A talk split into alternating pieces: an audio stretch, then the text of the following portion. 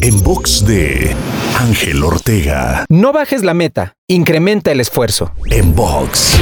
A lo largo del camino, las caídas, los fracasos y las frustraciones suelen llegar a concluir en hacerte perder la esperanza de lograr tu meta. Pero que la logres o no, no depende de la meta, sino del esfuerzo que imprimas. Así es que la próxima vez que te sorprendas a ti mismo renunciando o disminuyendo tus metas, recuerda que lo que debes hacer es simplemente esforzarte más, dar más de ti y vencer el espejismo del 100% que te hace pensar que has dado todo, cuando en realidad tienes mucho más por dar para lograr esa meta. Te invito a seguirme en Spotify, iTunes, Deezer, Google Podcast y más. Me encuentras como Ángel Te Inspira. En box de Ángel Ortega. En box.